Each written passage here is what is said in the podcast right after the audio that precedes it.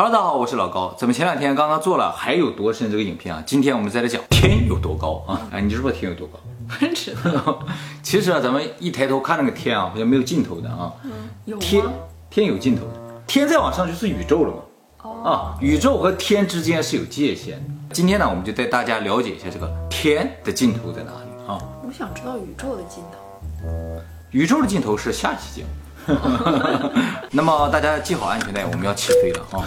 好，首先一点七米啊，一点七米啊，号称是人类男性的平均身高。那么女性的平均身高呢是一点六米左右。平均身高比较高的国家，你有什么印象呢？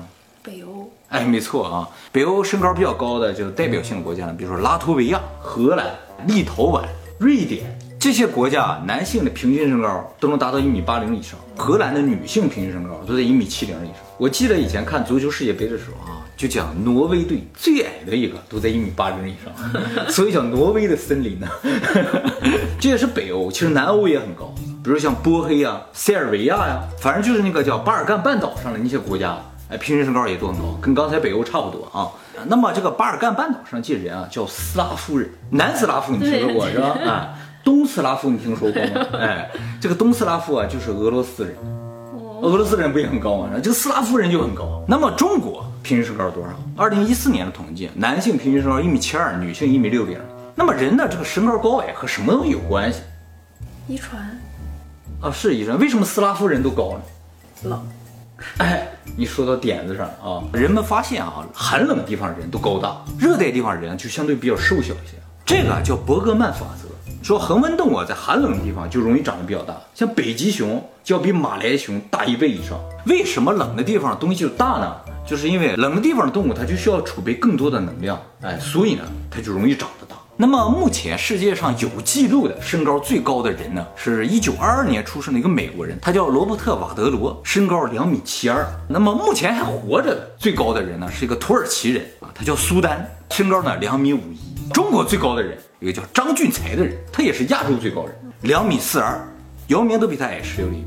这个我们在这个一米七一左右停留太长时间了，我们继续升高啊，两米四五。两米四五呢，是目前世界的跳高纪录。这是一九九三年时候古巴的跳高运动员哈维创下的世界纪录啊。好，继续往上升，三米八三啊。这个呢是世界最高的摸高纪录，就跳起来摸的高度啊。这个摸高记录啊，一般感觉像篮球运动员摸的啊，但这不是个篮球运动员，是一个古巴的排球运动员，叫做莱昂内尔博尔赫斯啊。他身高一米九六，跟乔丹差不多，但是他比乔丹跳了高很多。继续上升，五米五，五米五是这个世界上最高的动物的平均身高，什么动物？长颈鹿，没错啊，没有东西比长颈鹿更高了啊。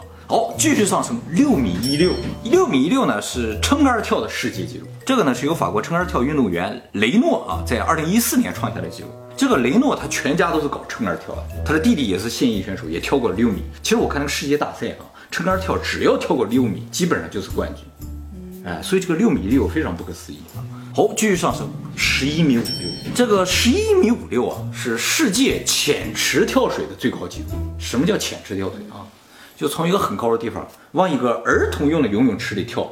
这个儿童游泳池的深度只有三十厘米，水深三十，就这么深。这个记录呢，是一个美国人啊，叫达伦泰勒啊，他在二零一四年从这个十一米五六啊跳到一个三十米深的泳池。他呀特别热爱这个运动，他十二次打破自己的记录，至今呢他都没有什么严重的受伤啊，只是脑震荡八次。那么后来有媒体就采访他问说：“你这跳在摔在里边的不疼吗对呀？”他说：“疼啊，只疼一分钟，但是荣誉是一辈子。”啊，这个挺积极的一个人啊。其实我觉得他不是这个浅池跳水的世界纪录保持者，他是忍耐疼痛的世界纪录保持者。好，继续三十五米啊，三十五米呢是目前挖掘出来这个恐龙化石里边最高的恐龙的高度啊，叫阿根廷泰坦巨龙。好，继续上升五十八点八米，这个呢是正常跳水的世界纪录。其实说正常也不是很正常。是有一个瑞士人啊，叫拉扎罗夏勒呢，在二零一五年八月四号创造了记录。他找了一个五十八点八米的瀑布啊，从那瀑布上砰就跳到这个水潭里。他入水时速度能达到每小时一百二十公里。当然，他是在各种保护措施都已经完备的情况下跳下去，大家不要轻易模仿。好，继续上升，哎，到一百米以上啊，一百一十五点八五米，这个呢是世界上最高的树的高度。名字呢叫做海伯龙，种类呢叫做美国红杉，树龄在七百年以上啊。这棵树呢目前在美国叫红木国家公园里，它在生长，所以这个记录还在不断的更新中。但是出于对这个树的保护啊，哎，这个树的位置没有向外公开过，所以你就算去那个公园，你也不知道那棵树在哪。海伯龙这个名字啊，是来自于泰坦十二巨神中一个神的名字。关于这个希腊神话，我们以后会专门做影片给大家讲解啊。好，继续上升四百五十四米，这个呢是今年刚刚竣工的马来西亚第一高楼幺零六交易塔的高度。在这之前，马来西亚最高的楼是那个双峰塔。好，继续上升四百八十四米，这个呢是香港最高的楼，香港环球贸易中心的高度。好，继续上升五百零九点二米，这个呢是台北第一高塔，台北幺零幺的高度啊。好，继续往上，哎，六百三十二米啊，上海中心大厦，这就是中国目前最高的建筑。好，再往上两米，日本的晴空塔。好，再往上一百九十四米，到了这个八百二十八米，这就是目前世界上最高的建筑，就是迪拜的哈利法塔。那么这个大楼呢，是由美国设计的，韩国承建，中国施工。承建是干什么的？设计只管设计这个楼长什么样，但是承建方就决定了它怎么造，而施工方就按照承建方的决定啊，就开始造。那么顺便说一下啊，迪拜准备在六年之后，也就是说二零二五年建造另一个世界第一高塔，叫做迪拜城市塔，设计高度呢两千四百，是目前哈利法塔的三倍高。呃，有六个楼旋转拧在一起形成这么个。那么由于这个楼啊特别的庞大，所以用电量也非常的巨大。所以在这个楼的设计上，还考虑到在楼上放了一些发电机，比如说光能啊、热能啊、风能啊，不然的话靠迪拜的发电厂应该是供不上了，它用电。在当地碰到一个人，就是长得很像法老嘛，我就说你是埃及人吗？他说你怎么知道？你叫胡夫对不对？然后他他就说，嗯，我不喜欢别人觉得我是埃及人，他就很自卑。啊，是吗？他我觉得超自豪的，怎么会？对呀、神的子民怎么会自卑呢？而且这个大楼啊，有一半在海上，所以一楼都是海港，船都在里边停泊。我估计这个塔要建成，就直接是世界第八大奇迹嗯。那它上面的酒店应该很贵吧？上面酒店一定叫空中花园，是吧？那么在这个地方也补充一下啊，曾经有一个已经设计了，但是呢没有施工的楼，比这还高，叫做东京巴别塔。巴别塔，哎，这要通天了，你知道吗？这个塔呢是一九九二年日本早稻田大学这个叫尾岛的人啊，他设计，塔高一万米，比那个迪拜城市塔还要高四倍啊。这个不是酒店，也不是商业机构，是居民楼，预估呢能住三千万户，也就是说整个东京全住进去都没问题。那么这个塔的建造预算啊是三千兆日元，相当于日本国家预算的三十七倍，也就是说日本国家政府三十七年不吃不喝才能建成的塔，于是就放弃了。不过想想这个塔，我感觉好像看到了未来世界的样子。好，咱们脱离幻想啊，回到现实，继续往上升，九百五十七米啊，这个呢是香港第一高山大帽山的高度。好，继续上升，三千六百四十米啊，这个呢是世界上最高的首都，玻利维亚的首都拉巴斯。玻利维亚就是我们说的普马澎湖那地方。哎 拉巴斯这个地方空气浓度非常的低，只有我们这儿的大概百分之六十左右。那么这个城市啊，居住着八十万人。好，继续往上，三千七百七十六米，这是日本第一高山富士山。好，继续往上，三千九百五十二米，就是台湾第一高峰玉山的高度。哎，好，继续上升，四千零九十五米，这个呢是马来西亚第一高山京纳巴鲁山的高度。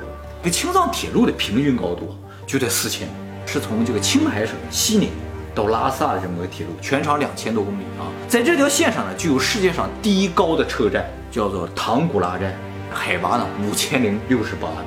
那整个青藏高原的平均海拔在四千五百米以上。据说呢，这也就是人类能够长期居住的最高的高度，因为在这个高度，氧气只有地面的一半儿。好，继续往上，八千八百四十八米，世界第一高峰珠穆朗玛峰啊。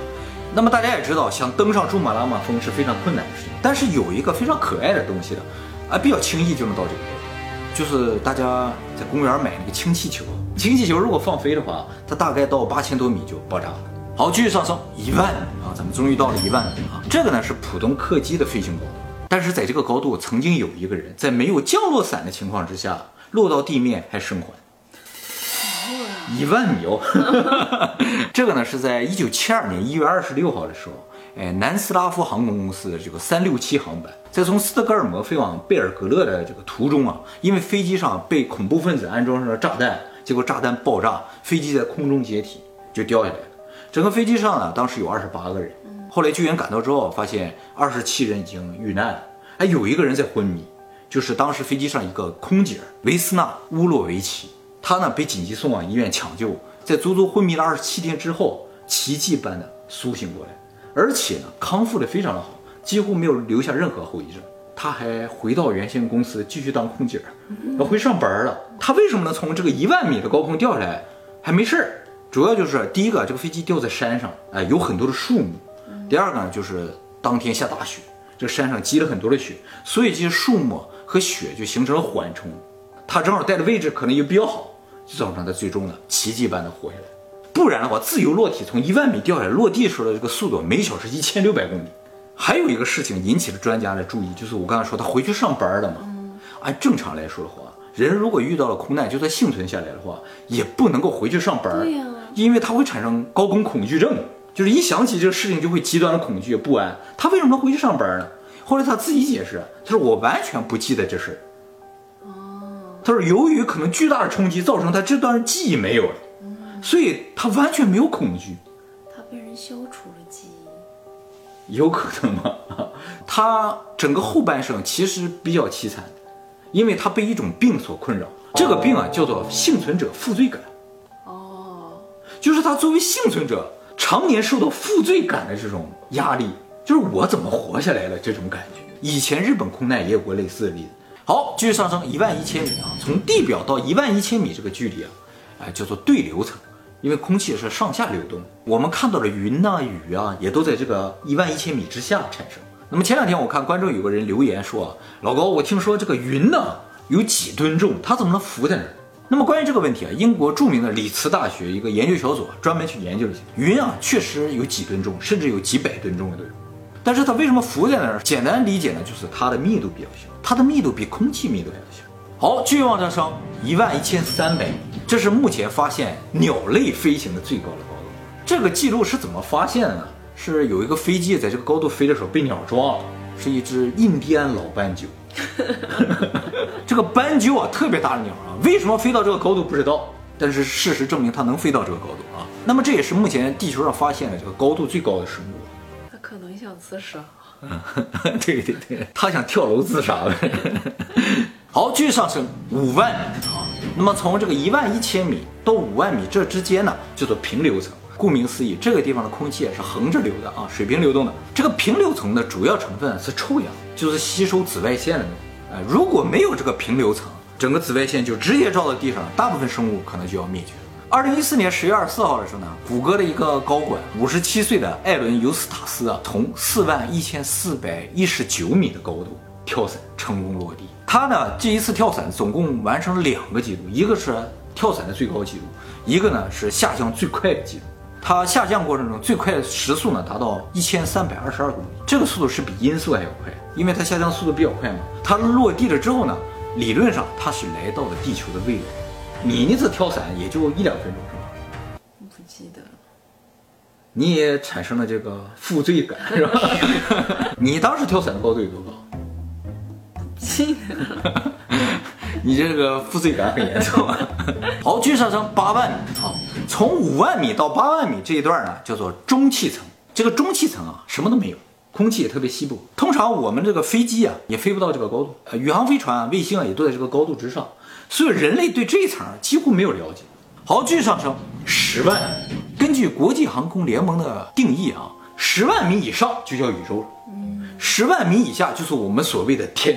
不过人家不管那叫天呢，叫大气层。有时候我们从宇宙看那个地球的影像的时候，会看到地球外面有一层薄薄的发光的，哎，蓝色的这一层啊，这层就是十万米左右厚的大气层。哎，那么在十万米这个高度呢，哎，就画了一条线啊，叫做卡门线。这个卡门线呢，就是天与宇宙的界限啊。卡门呢是匈牙利裔的美国物理学家钱学森的导师。通常我们看到的流星啊，都在八万米到十万米之间。哎，你知不知道流星有多大？多大？流星啊，就跟绿豆那么大。那么小。哎，这种宇宙的尘埃啊，它飞到大气层的时候，和大气摩擦就燃烧，我们就看到哇一个闪光，就这么一个绿豆大小的东西，它燃烧发出的光，我们在地表都能看见。那么除了流星啊，哎，极光也在十万米以上。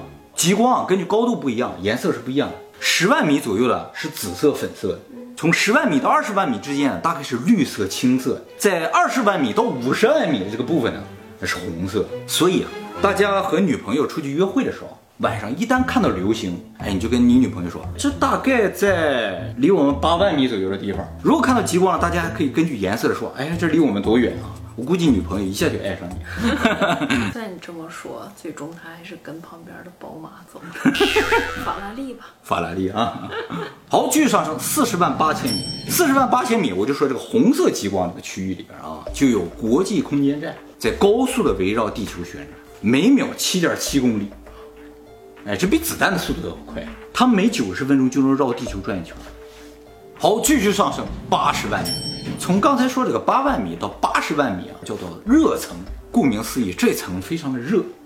它为什么这么热呢？是因为它在地球的最外面，直接受到太阳的这个辐射。这个热层里边的空气分子啊，吸收了这个太阳短波辐射之后，就会被电离，产生高温。